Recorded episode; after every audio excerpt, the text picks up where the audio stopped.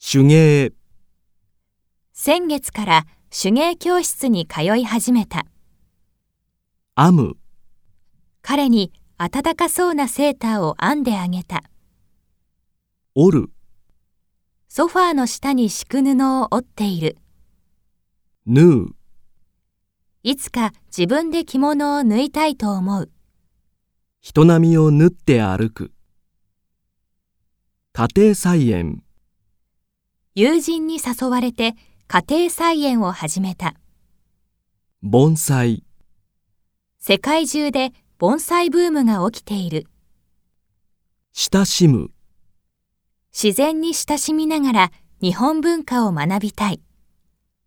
和紙、家具や洋服など和紙でいろいろなものが作られる。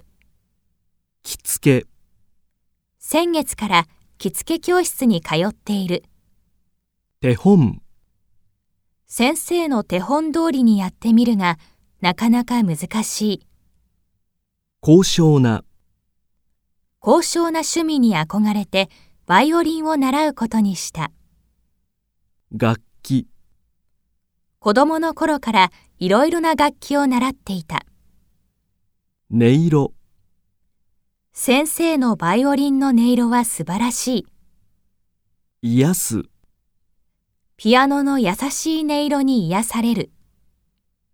極める、ぜひ、日本の伝統の技を極めたい。興じる、日本の伝統文化に興じる外国人が増加している。千差万別、興味の対象は人によって千差万別だ。一期一会、茶道を学んで一期一会という言葉を知った。茶会、初めて茶会に出席する。